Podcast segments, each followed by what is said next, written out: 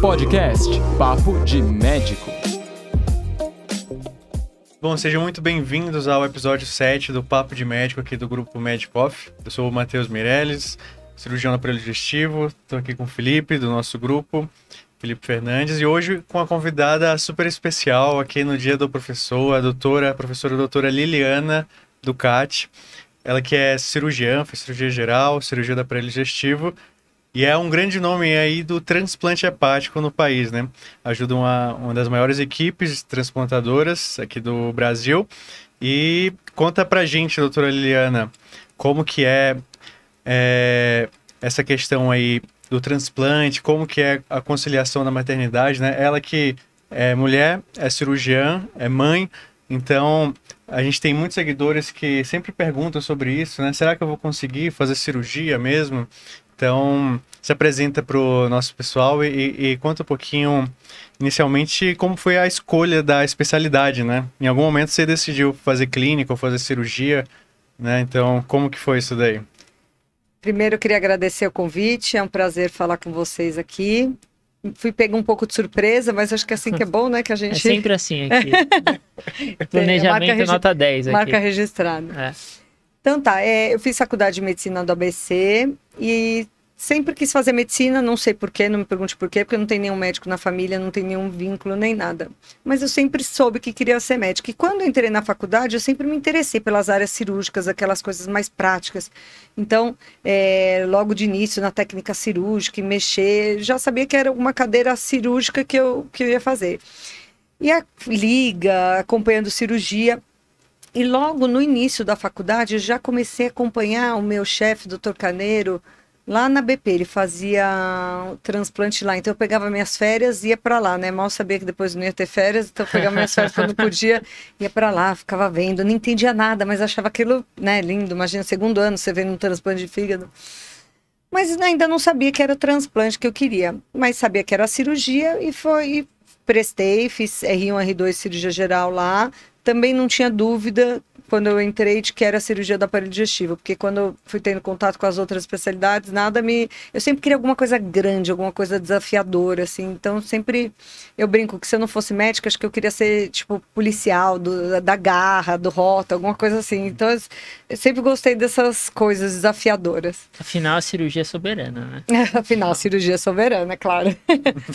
e aí foi parar na cirurgia do aparelho digestivo uma curiosidade que, assim, eu terminei o R2 e eu fui a primeira turma de cirurgia do aparelho digestivo da Faculdade de Medicina do ABC. Abriu no ano que eu prestei. Ah.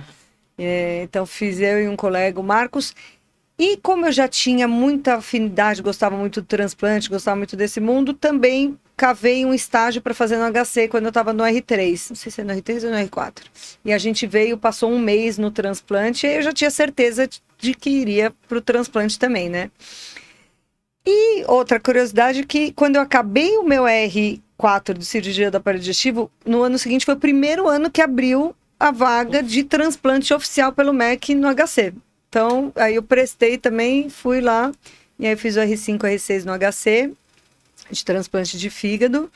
É, logo me apaixonei, porque o trabalho, assim, é um trabalho insano, maluco, mas é, para quem gosta, não tenho o que falar, né? É, um monte de transplante. No ano que eu cheguei, é, foi um ano que teve muito transplante, era o início do grupo que está atualmente lá hoje. A gente fez bastante transplante. Então, eu, eu, como residente, assim, virava a noite, ia captar, ia três captações e aquela coisa maluca.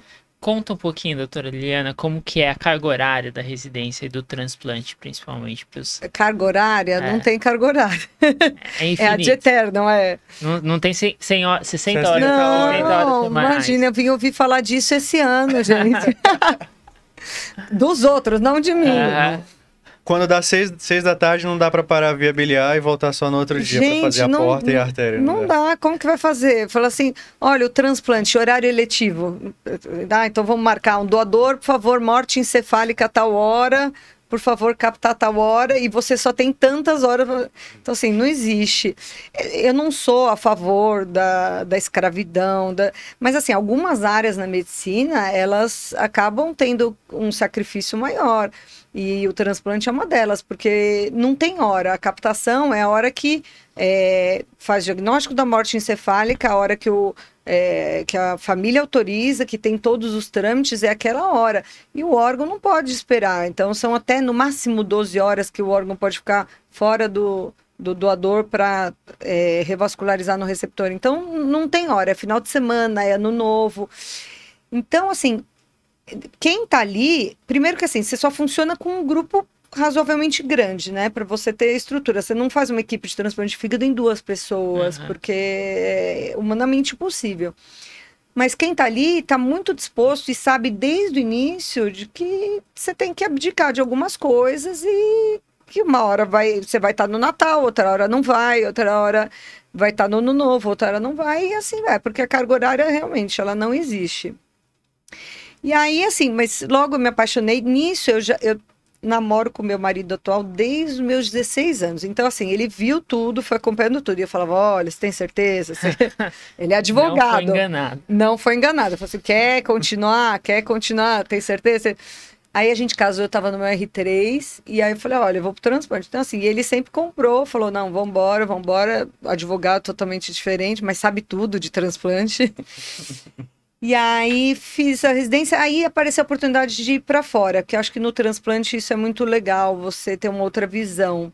É, tem vários centros de transplante no mundo, e eu tive a oportunidade de ir para a Bélgica, fiquei um ano lá, num centro de transplante em Bruxelas. Foi assim, uma experiência maravilhosa em, em todos os aspectos, porque assim, eu apanhei tudo que eu não tinha apanhado aqui com, com a equipe que eu trabalho, que é uma equipe bem tranquila, assim, não tem ninguém. Eu apanhei lá, então eu cheguei lá assim, mas tomava sem dó, sem dó. Então, até por esse aspecto foi uma, uma fase super importante para o crescimento, né?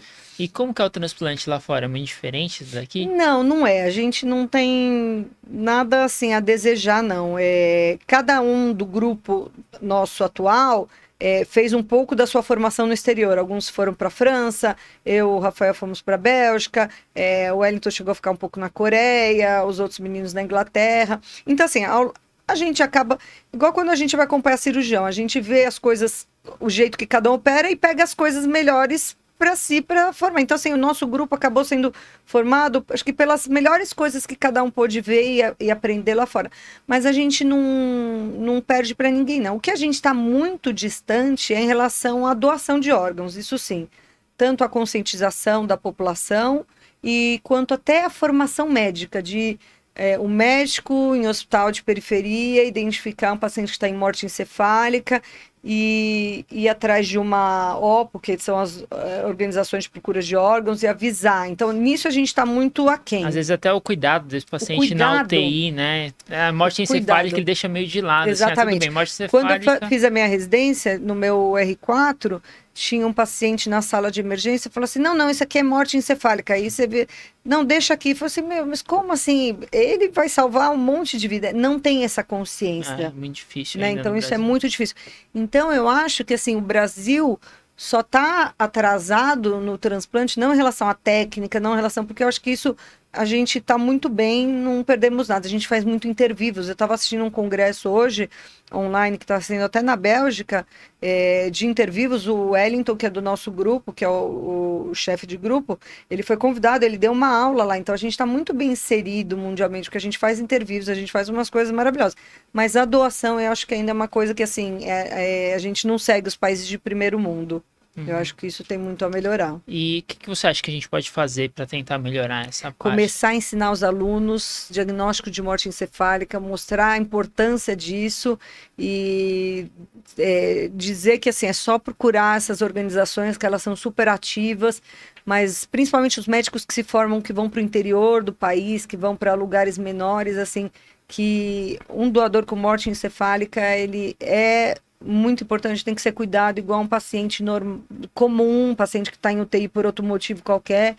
e que isso pode salvar muita vida. E, inclusive, às vezes, muitos pacientes que estão em, em unidade de terapia intensiva, se, às vezes um renal crônico dialítico, às vezes se ele fosse transplantado ontem, ele nem antes ele nem teria ido para uma unidade de terapia intensiva, vezes numa urgência. Então, é muito importante porque quando a gente apresenta os dados dei uma aula recentemente, o número de todos os órgãos é muito. A necessidade é muito maior. E fígado, a gente tem uma mortalidade de aproximadamente 30% em fila em um ano. 30% dos pacientes inscritos em fila vão morrer em um ano por falta de órgão. É, é uma realidade meio dura, né, no É, Brasil ainda. bastante. Vamos deixar até aqui no, no link da descrição, existe um manual é, de manejo, né, de manutenção do, do potencial doador, né? Que Perfeito. fala, existem drogas que precisam ser feitas, né? Às vezes leva tiroxina, corticóide, cuidado Perfeito. com cuidado Porque com foi coisa sódio. que, né? eu, por exemplo, eu me formei em 2005. Eu não, não, não tive esse contato, essa, eu não tive essa educação, esse aprendizado. Olha, morte encefálica, doador, eh, não fez parte da minha formação. Então, acho que isso é muito importante. O Matheus quase seguiu esse lado, ele foi da OPO Quase, lá no Rio quase. Grande do Você foi Norte, da né? OPO? Na graduação fui da OPO. É porque era, era meio largado lá no, no hospital, era um hospital estadual. Eu não vou dizer qual, mas acho que deve ser uma realidade em muitos estados aí do país. Então, quem era. A gente aprendia a fazer o diagnóstico de morte cefálica e a gente realmente fazia o diagnóstico enquanto estudante, fazia tudo direitinho, mas fazia todos os testes e dava o diagnóstico e levava para uma chefe, para um neurocirurgião lá Pra do dar PS o- para carimbo carimbar. Mas era um jeito de viabilizar os diagnósticos É, e dar andamento com a questão da, da doação, né? Claro, sempre muito respeitosamente, fazendo da maneira eh, mais correta possível ali dentro daquela realidade. Eh, e a gente também participava da entrevista Com a família. com a família, que é uma experiência muito, muito engrandecedora, né? Assim, Muito, muito engrandecedora. É, essas famílias que, que naquele momento de dor resolvem fazer esse ato de boa ação, então assim, são pessoas realmente muito especiais, porque na hora é, é sempre um choque, é sempre uma tristeza muito grande, né? E, mas o que é, é- é gratificante, por exemplo, quando a gente vai em cidades menores, às vezes a gente vai captar, às vezes vai jornal da cidade, tirar foto da gente, entrevistar, porque realmente é uma coisa, se você parar para pensar, é uma coisa é, muito boa esse processo todo, né? Então, assim, alguém que infelizmente faleceu, aí aquela família que está naquele momento de dor resolve doar, aí vai uma equipe se desloca lá para pegar esse órgão, para levar esse órgão para. Então esse processo todo é, é, é, para mim assim eu vejo como uma coisa meio mágica assim, né? Uma coisa É, é- é- é mágico mesmo. Vou contar uma história que eu cantava no transplante na R2. Seu Antônio, eu tenho ele no meu Facebook. Ah. tá? Não, não procurem que é o paciente. Eu falei o nome errado. Mas seu Antônio, vamos lá. É nome fictício. Estava, nome fictício. Estava morrendo, seu Antônio. Seu Antônio estava mais morto do que vivo. Ficava na cama com encefalopatia, não sei o que. Melde de 32. Vocês transplantaram ele. Foi pra UTI. Voltou uma semana depois da UTI. Era outra pessoa, assim. É, E hoje em dia tá lá no sítio dele, cuidando das é coisas. impressionante, né? Vida normal, vida normal. Postando, manda mensagem. Ô, doutor, tudo bem? Como o senhor tá? Não, eu no falo, o transplante é uma mágica, porque assim, a gente tem a parte muito difícil, porque a gente lida com muito doente grave, muito doente que infelizmente morre antes do transplante ou no perioperatório, porque não deixa de ser uma cirurgia grave, doentes muito graves. Então, assim, é muito dolorido e eu falo, eu sou a única menina do grupo, né? Então eu sou a, a, a, a ch- chorona. Não fico chorando na frente de todo mundo, mas assim, eu me envolvo com os doentes, eu me envolvo com a família. Esse sofrimento, para mim, ainda é muito difícil até hoje. Mas a parte legal você vê que é uma mágica. Esses dias foi um menino lá no ambulatório que ele transplantou, ele teve uma hepatite fulminante por hepatite B. Ele foi para a sala com 4 microgramas quilo minuto de nora. Ele foi para a sala para começar, e na hora a gente assim, dúvida, vamos ou não vamos, vamos ou não vamos, né? Lógico, a gente, nesses casos de fulminante, a gente tem que certificar que o paciente não está em morte encefálica, mas assim, é, e ele jovem, tinha um filho acho que de dois meses, é, e a gente estava naquele caos de um monte de fulminante por é, febre amarela, foi no meio do turbilhão. 4 microgramas, tanto é que assim, a complica... ele teve várias complicações. Ah, ele chegou a ficar com, é, com necrose na- nos dedos, dos pés, das mãos. tal.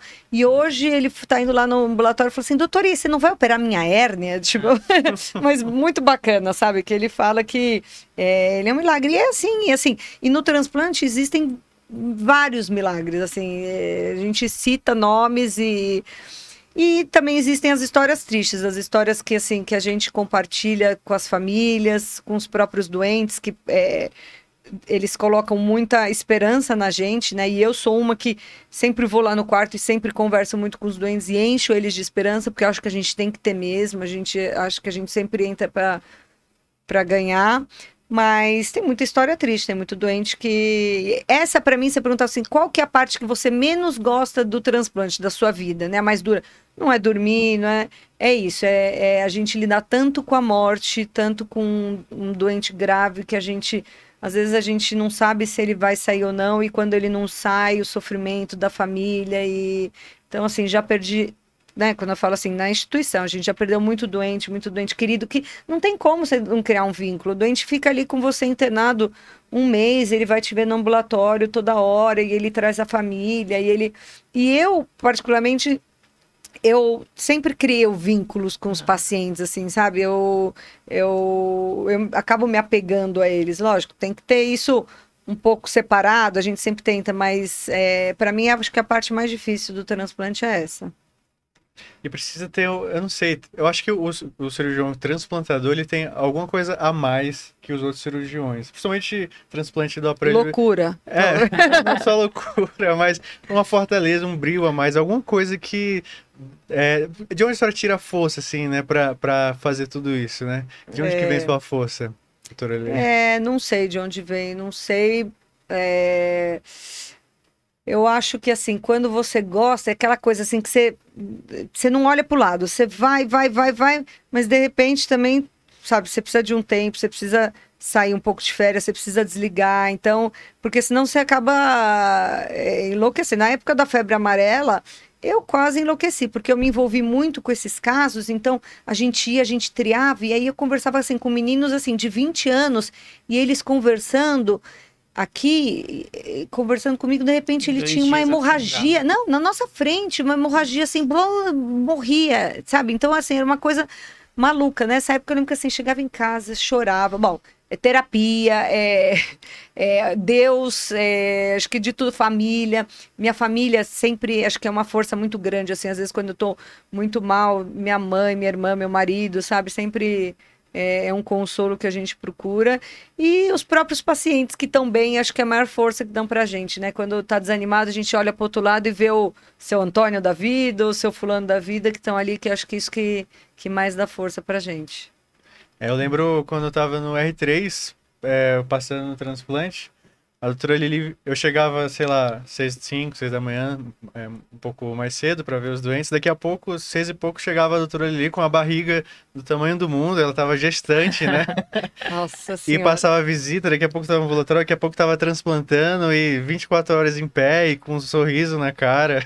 É. Impressionante a força que, que a senhora passa, e passa até hoje, né? Assim, é, durante uma gestação, até os últimos momentos ali da gestação, é, bem empenhada ali na, é. Eu, assim, quando eu fiquei grávida a primeira vez, aquele medo, né? De, mas eu falava, gente, eu quero trabalhar até o final, eu quero trabalhar até o final, porque é, eu não consigo ficar em casa quieta, né? Aí logo no começo tive um descolamento, tive que ficar 40 dias de cama, mas eu quase enlouqueci, porque aí eu via todo mundo trabalhando, todo mundo fazendo as coisas, e eu ali, né, quieta e tal. Mas fiquei, foi tudo bem, graças a Deus. Aí depois estava liberada e fui.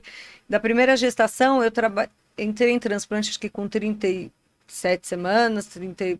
Lógico, os meninos davam uma força, eu não ficava até o final, dava, né, dava uma pausa e tal. Mas eu operei até um dia antes da minha filha nascer. Eu, é, com o professor Carneiro, eu entrei e operei.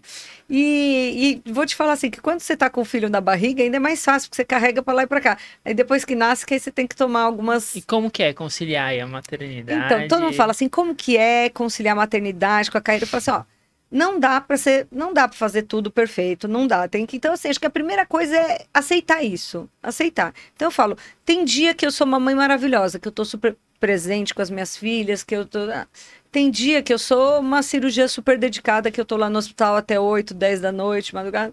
Então, assim, a gente vai tentando. Você descobre um lado, cobre o outro, mas eu acho que o importante é, primeiro, aceitar que você não, não, não vai ter perfeição nas coisas, não, não adianta ter esse tipo de cobrança, porque eu acho que o pior é a própria cobrança. Então é aceitar isso, tentar levar as coisas com mais leveza e, e tentar. Então, assim, é, feriado, é, pô, vou viajar com as minhas filhas, organizo, e me dedicar exclusivamente a elas, entendeu? Vai ter o feriado agora de novembro, que é meu feriado do ano na escala do transplante. Já tô vendo programação para elas o feriado todo, porque pode ser que eu fique super ausente. Eu acho que também a equipe no transplante, que eu vejo muito em vocês, como vocês são uma equipe muito grande, quando você está de férias ou feriado, você está de férias mesmo. Isso, eu tô de né? férias então mesmo. você está com sua família, tudo. Quando Exatamente. você trabalha numa equipe menor, É, né? Então, às exatamente. vezes você nunca Por isso que eu tá falei, a equipe do livre. transplante é, é difícil você levar com pouca gente, né? Então, Ah. mesmo na, na, na parte que a gente trabalha no privado, acaba tendo, é, não é a equipe toda do HC, mas é, são alguns cirurgiões. Então, assim, a gente se reveza. Então, aquele final de semana é de imersão e o outro é de descanso, entendeu? Claro, às vezes tem um transplante fora, a gente tá por aí, a gente sempre ajuda e tal, mas é, dá para levar bem as coisas, assim. E eu acho que assim é tudo questão é, do que você quer. Eu sempre quis ser muito ser mãe, mas sempre quis muito ser cirurgiã. E não queria abrir a mão de nenhuma das coisas, então eu encontrei meu jeito. Um exemplo, eu adoro quando tem transplante de começa de noite, de madrugada, porque aí eu ponho minhas filhas para dormir e vou. Falo, Bom, depois eu vou dormir. Eu tenho facilidade de dormir picadinho. Se deitar aqui, dorme uma hora, duas horas ali, porque aí eu consegui ficar com elas, entendeu? Então, assim, é, ir buscar na escola. Então, essas pequenas coisas eu fico para lá e para cá o dia inteiro. Parece uma formiguinha atômica. Às vezes tem um, um intervalo maior na hora do almoço. Ah, ponto, vou levar elas para escola, porque hoje à noite vai ter, no final da tarde vai ter transplante, não vou ver, então vou levar para escola. E fica assim para lá e para cá. Ó, lógico, filha chora às vezes quando você sai, não tem jeito, mas a vida faz parte. Eu vi minha mãe sempre, minha mãe é advogada, mas eu sempre vi ela trabalhando muito, então acho que isso foi um grande exemplo para mim.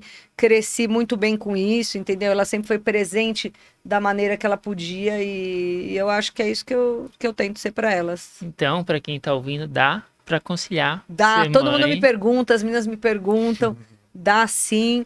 E, e eu eh, tenho duas filhas, e se eu contar que meu marido ainda quer mais um, Nossa.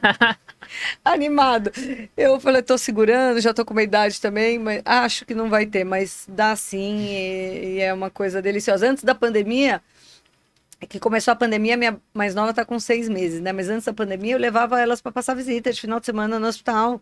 A mais velha cansou de ir lá na enfermaria, eu sen- ela sentava, não tinha coisa de Covid, só tinha as KPC, né? Mas isso aí acho que ela deve ser tudo semi-imune. imune, é. Eu levava ela com o carrinho de boneca, ficava sentadinha ali no computador, brincando, desenhando, e eu passando visita. Então, assim, gente, quando a gente quer alguma coisa, dá-se um jeito. Né? Não é nada impeditivo, não.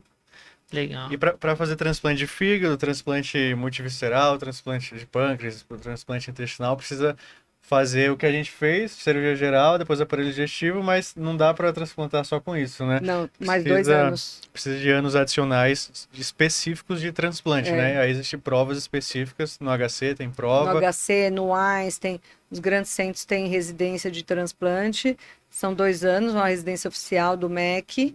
É, e depois que você fizer tudo isso, é, também não vai falar que você faz transplante, porque É, é uma coisa que é, acho Formação longa. É né? uma formação longa, então assim, mesmo depois de eu voltar da Bélgica, ainda você entra no grupo como um júnior, você tem muito a aprender, então quanto mais transplante com sênior você vai entrando, você vai pegando, então assim, é uma coisa que leva muito tempo a formação mesmo, porque é uma coisa muito específica, muito... E agora a gente está fazendo, você citou até intestino, a gente fez essa semana o quinto do HC, e, a cada um a equipe vai evoluindo, porque é assim que a gente faz. Todo mundo foi para fora também ficar um tempo para ver intestino, multivisceral, e é assim que a gente vai evoluindo. Mas é uma formação longa e eu falo que acho que tem a vida inteira para aprender e sempre tentar melhorar. Bacana. No, na minha graduação, te- eu- teve uma época que eu fiquei um tempo com o Dr. Wiggins Garcia, lá em Ah. Fortaleza. Fiquei um mês lá acompanhando. Na época, era uma época que estava um pouco que no auge lá do serviço. Depois, acho que diminuiu um pouco do recurso do repasse, né? De, de Lá é um centro maravilhoso. O que ele fez e faz naquele Nordeste ali é uma coisa maravilhosa. Ele é muito amigo do nosso chefe, do professor Carneiro. É, é admirável, admirável mesmo. E, e o, a comunicação que existe com a equipe da cirurgia, com a equipe da gastroclínica que acompanha lá também, apesar de ser um espaço pequeno, eles faziam ali milagres no, no dia a dia para dar conta da, daquele volume, né, daquela complexidade ali na, lá no hospital universitário, né? É, o que eu falo assim, o transplante ele é como se fosse um, lógico, a gente está dentro de um serviço de excelência, Hospital das Clínicas, toda parte de cirurgia do aparelho digestivo, mas assim, o transplante, para ele rodar, ele precisa ter uma vida própria, então assim, é, o transplante não é o cirurgião, o cirurgião é uma partezinha do transplante, o transplante é o fisioterapeuta, que é um menino maravilhoso que a gente tem lá, que é o Murilo. Não, aquele menino levanta, é, chega assim, Murilo, posso transplantar esse doente? Ele tem condições? Ele é o que mais sabe naquela enfermaria. então, assim, as enfermeiras, psicóloga, tudo, tudo, tudo, tudo, os gastroclínicos, os infectos. Então, assim, é, para fazer transplante, não basta o cirurgião. Né? Porque tem cirurgia vesícula, basta o cirurgião, né? Você não vai precisar muito, você precisa ali no perioperatório, da enfermagem, claro que é super importante, essencial, mas eu digo assim, para o todo acontecer, o transplante, o cirurgião é uma das coisas, né? Então é um mundo à parte, o professor Huygens fez lá, esse... e o, o que a gente tem feito aqui no HC, que é muito legal, a gente tem formado pessoas novas que têm se espalhado pelo Brasil. E essa é a intenção, né? É, de levar o transplante a mais locais. Então, assim, a gente, por exemplo, fez tutoria com Botucatu, então a gente eh, começou o transplante lá com eles. No começo a gente ia fazer o transplante, agora um dos nossos cirurgiões que está mais ligado a ele. O pessoal de Goiânia veio, fez todo o treinamento aqui para montar o serviço lá. Então isso é legal, é pessoal se formando e pelo Brasil afora e desenvolvendo centros. Em Maceió, é, o Oscar, que foi um residente aqui, ele foi meu R- do transplante, ele fez o primeiro transplante de fígado lá esse ano. Então essa que é a intenção, né? Da gente também tirar isso só daqui e levar para os outros lugares do Brasil. Muito legal. O HC ainda é um dos maiores centros de referência do Brasil e até do mundo, né? São Sim. centenas, são Sim. tá? Vai bater recorde. Vamos bater recorde esse ano. Vamos bater os 150, hein? Vamos ter Coitado festa. Da R2 da R3. Coitado do R2 do R3. Eu cheguei essa semana para passar visita, o R2 virou assim e falou assim: ai, esse paciente está melhor que eu. Eu falei assim: escuta. Que paciente que não. Falei, aqui todo mundo tá melhor que o R2, final de ano, prestando prova. Se pegar o paciente entubado na UTI com droga, ele tá melhor que o R2. Tá. Mas esse ano vamos bater, acho que a gente chega aos 150. Legal. É, e o grupo cresceu muito, melhorou muito sobrevida, é, questão de publicação. No grupo, quase todo mundo, acho que só dois ainda estão com doutorado em andamento, o resto todo mundo é doutor, então estamos crescendo bastante. E é porque é um trabalho em grupo, né? Sozinho a gente não consegue alcançar tanta coisa assim. Além do transplante de fígado, explica um pouquinho como que é o transplante de intestino, multivisceral, transplante pâncreas rim, que vocês É. fazem bastante lá. É, a gente tem feito cada vez mais. é, transplante de intestino que a gente fez essa semana, a maior indicação são os pacientes que têm síndrome do intestino curto. Então, que assim, é o que a gente fala, principalmente quando a gente dá aula. Não precisa saber exatamente a indicação de transplante de intestino, né? Que tem que ter é, mais de infecção, perdeu dois acessos centrais, infecção multiresistente. Não, não precisa saber isso. O que a gente precisa saber no transplante de intestino é que, assim, antigamente, para quem está aí país afora, abria aquelas barrigas, via o intestino todo preto, aí tem, tem uma aula que a gente começa assim, abriu a barriga, aquela isquemia mesentérica toda, fechar e conversar com a família, né? ressecar. Então, assim, antigamente era muito comum a gente ver, é, e até em, em grandes centros, assim, relativamente, mas o pessoal abriu tudo preto, um chama família, acabou, né? Game over. E não é assim, lógico, você é um paciente de muita idade, comorbidades, mas assim, em pacientes jovens, o paciente fica sem intestino nenhum, zero, fica sem zero de intestino, ele vive e ele vive com nutrição NPP. parenteral. A gente tem um programa que a nutrologia, a doutora André Lila no HC desenvolve, maravilhoso. A gente treina esses pacientes para fazer NPP domiciliar, e esses pacientes ficam em NPP domiciliar, e só lá na frente, se começar a perder acesso, as coisas que tem indicação do transplante de intestino, ou até assim, a indicação é, para a pessoa poder voltar a comer, né? Mas eu digo assim, que não é uma coisa que assim, perdeu o intestino não tem que fazer. Então, acho que essa é a grande mensagem aí. O transplante multivisceral, é, ele tem é, várias indicações, que é diferente. Ele mesmo tem várias modalidades, né? Multivisceral modificado, uns que levam o fígado, outros que não levam. É, às vezes alguns tumores, ou às vezes barrigas, abdômenes congelados. Então, aqueles casos de Crohn, que já operou 30 vezes aquela barriga inabordável, que você vê aquelas fotos com 30 fístulas, sabe? Então, assim, é, é mais ou menos por esse lado.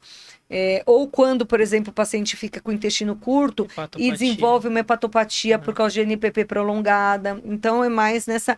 Mas na dúvida, assim, na dúvida, manda para um centro especializado. Lá no HC, por exemplo, a gente não recusa avaliação para ninguém. Então, assim, pelo menos uma avaliação a gente traz o doente para avaliar, entendeu? Seja ele de onde for. E o pâncreas rim, que o grupo faz também, é muito ligado ao grupo da endócrino, né? Os pacientes que são diabéticos, tipo 1, renais crônicos dialíticos, que já tem alguma complicação, por exemplo, às vezes doentes jovens de 30 anos que já tem a maurose, é, né? Que já tem aquela é, polineuropatia, então também a gente faz bastante. E fizemos um que a gente está ensaiando. Fizemos um, não, fizemos dois. Um foi bem sucedido, outro não. De útero. A gente fez o primeiro transplante de útero do mundo com um doador falecido que deu Que certo. nasceu o bebê, né? E engravidou e nasceu a primeira criança do mundo, não é nem do Brasil, é do mundo que nasceu, foi a gente que fez. É, eu tive a, a sorte de estar no dia, fui captar junto, fui eu, o Wellington, o Dani da Gineco, fomos captar lá no Hospital de Clínicas de São Bernardo, lembro até hoje. Aí passamos a madrugada inteira fazendo transplante e tal. Deu certo, foi bem sucedido. Seis meses depois ela fez a FIV, engravidou, aí depois teve o parto, a gente foi todo mundo também. né? Então foi muito legal. O segundo não deu certo, mas assim, felizmente é uma paciente é, rígida, né? Que ela tem outros problemas, por isso que ela não tem útero. Mas então, assim, não deu certo, você tira o útero e acabou. A paciente não Aham. tem nenhum problema, né? Mas um deu certo, o outro não. E estamos ensaiando para ver se a gente faz mais. A imunossupressão é muito maior? Não, a imunossupressão é uma imunossupressão média, porque são pacientes jovens e saudáveis, mas o bom é o seguinte, nasceu a criança, Tirou o você útero, tira o útero e tira a imunossupressão. imunossupressão. Então é totalmente temporária. Muito legal. É, isso aí foi... Aí hoje a gente foi Inovador. apresentar o caso lá na, na reunião, até um dos chefes de, de outro grupo falou assim, e aí hoje vocês vão apresentar aquelas maluquices, né? Eu falei, é, daqui a pouco a gente vai transplantar as pessoas, né? Vai pegar pessoas, que cada vez a gente vai inventando alguma novidade. Mastomose com a horta. É, sei lá. exatamente, exatamente. Uma outra cirurgia muito legal que a gente tem feito, que o Wellington já fez várias, é, a gente vai publicar também, é o que a gente fala de transplante ex situ, ex vivo, né? Então, assim, por exemplo, tem aqueles hemangiomas gigantes que você não consegue tirar, mas ainda tem um fígado remanescente saudável. Ao invés de você transplantar, então a gente tirou pacientes que estavam em lista, porque tinha indicação de transplante, fazendo essa cirurgia. Então a gente tira o fígado todo, se precisar, põe a pessoa em bypass, opera o fígado na bandeja e depois reimplanta o fígado que sobrou. Autotransplante. É um se chama. autotransplante. Então, assim, você evita a pessoa tomar imunossupressor pro resto da vida. A gente chegou a tirar dois pacientes que estavam em lista para transplante e fizemos assim. Eu lembro, eu cheguei a cuidar de dois pacientes com colangiocarcinoma que vocês fizeram. fizemos um colange, fizemos, é. Muito Então, legal. Então a gente vai inventando aí, mal. O que é coisa grande, a gente tá inventando, a gente vai, a gente abraça e. Tem um, um dos cirurgiões que fala que é a porta da esperança, que lá. É, acho que é muito. Tem, tem muito campo, né? O transplante para evoluir. E o que vocês fazem realmente é uma coisa de ponta no mundo, né? É. Para quem quiser, Quem quiser, um monte de gente pergunta se pode ir visitar ou não. A gente é um grupo muito aberto. Esse ano, por conta da pandemia, esse ano e ano passado não teve nada, mas assim, a gente é um grupo muito aberto que é, sempre tivemos a tradição de receber muitos alunos, é, estagiários, tudo. Então, organizando tudo dá para fazer direitinho, mas é para ir para trabalhar, né? Não é para ir, deu horário comercial acabou, né? Então, é, brincadeiras à parte, mas é. 120 horas por semana. É, quando, é, exatamente, exatamente. Mas é isso aí. Tem uma história, é, eu tava no, no R5. Teve um R2, eu nem lembro, eu não sei o que ele fez da vida. Mas assim, ele tava tão cansado que acabou transplante, três transplantes. Aí ele saiu lá do HC e ele foi ali é, pegar aquela saidinha pela Atlética para sair ali embaixo, né? Só que aquele portão ele fica fechado, chega um certo horário, madrugada, né? Aí a reação dele foi, em vez de voltar atrás, ele sentou e começou a chorar. Chorava igual criança. Poxa, já pulei muito aquele portão. Então, atlético mas acho que ele não tinha nem força Passa para por pular. baixo, dá pra passar É. por baixo também. Mas ele não, acho que não tinha nem força para isso. Mas é assim, mas daí também quando dá, você descansa. Vixe, o que tem foto da gente babando em, em carro de, de indo captar, em avião. É que é outra emoção, né? Às vezes quando a gente. O que os residentes gostam muito quando passa, ficam torcendo para no estágio, é ter um voo, um jatinho, né? Teve, teve um residente, não vou falar o nome, que é da Bahia, abraços, Odone, é, que empurrou o avião. Empurrou o avião, Empurrou é. o avião.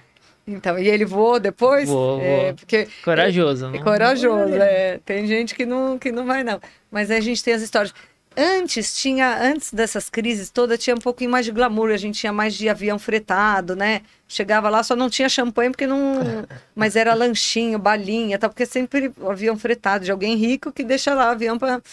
Hoje em dia, meu filho, é FAB. Aí a gente vai de FAB despressurizada, é banquinho que parece aqueles banquinhos laterais, você vai segurando na cordinha. Aí eles te dão aqueles cobertor tipo do HC, assim, pra- porque se é despressurizado, é um frio do cão. Então hoje em dia não tem muito glamour, não. Então, pessoal, é melhor não Se torcer pra. pneu motórico, essa pessoa morre. É, tipo, não, e outra, quem pilota é o R1 da FAB. então, assim, veja bem, né? Veja bem. Vale a pena no final, doutora? Vale, vale a pena. Faria, o que eu falo, faria tudo de novo. Tudo. Lógico, uma coisinha aqui, outra coisinha ali, acho que teria feito diferente, Diferente. né? A gente sempre olha para trás e algumas coisas fala, puxa, eu podia ter me dedicado mais a tal coisa, podia ter. Mas final vale a pena, não mudaria nada. Eu falo assim, é, falo, não, eu ponho bastante coisa no Instagram da equipe que eu amo trabalhar e não é da boca para fora não, porque assim, eu sou completamente realizada de trabalhar onde eu trabalho, acho que eu sou privilegiada. Gosto muito do que eu faço, gosto muito do, de todo, todo mundo que trabalha com a gente. É, Bem. vale a pena, assina embaixo. A gente que passa por lá percebe isso. É, doutora, muito obrigado por ter vindo aqui. Passa o Instagram para Ah, o pessoal te seguir. tá- Posta vários conteúdos legais lá todos É, os dias. Eu e você sigo. sabe que me falaram esses dias que não pode pôr essas coisas? É, algumas Já coisas falaram pra vocês? A gente não põe. A gente não põe. É. Tem algumas coisas que não, Não, podem. eu ponho, é, por exemplo, eu, eu ponho- eu- o pessoal adora ver o fígado reperfundindo. Eu pus várias vezes, aí me falaram que não pode aparecer nenhuma parte do doente. Aí diz que não pode aparecer o paciente, mesmo o paciente autorizando. Eu falei, bom, daqui a pouco. É, Então. tem algumas regras que. É, bom, No Brasil, mas assim, né? o meu Instagram, Brasil, quem faz sou eu, é totalmente é, é, bem caseiro mesmo. Eu ponho as coisas do dia a dia. É doutora.liliana Ducati, deu C-A-T-T-I. É, e eu ponho lá, ponho é, os pacientes que felizes, e, lógico, as histórias tristes eu não, não ponho, porque é, não, A gente vai deixar não na sensacionalismo, né? mas é, muitas histórias finais felizes tem lá, é muita, muita coisa bacana. Parabéns pelo seu trabalho. Obrigada, meninos. Muito obrigado. para muitos, vai se tornar mais ainda. Vamos ver se. Quem gostou, curte, Isso. compartilha aí com os amigos. E quem quiser, estamos com as portas sempre abertas por lá. Nenhum dos dois se interessou depois disso tudo isso? Nenhum dos dois? Não, não, obrigado. Eu vou, Achei que eu ia eu vou deixar para convencer. quem gosta mesmo. Achei que ia sair ia aqui convencer. Poxa, tá bom. Mas dá para ter filho aí, ó. Ó, dá pra ter filho, dá pra ter filho. Mas para quem gosta, realmente é uma área. Transplante tem que amar, né? Tem que Acho amar. é isso que... Não dá pra gostar, você tem não que dá- amar. É, também acho. Sempre foi isso que eu tive na cabeça, assim. É. Muito bom. Muito obrigada. Muito obrigado, obrigado. Parabéns.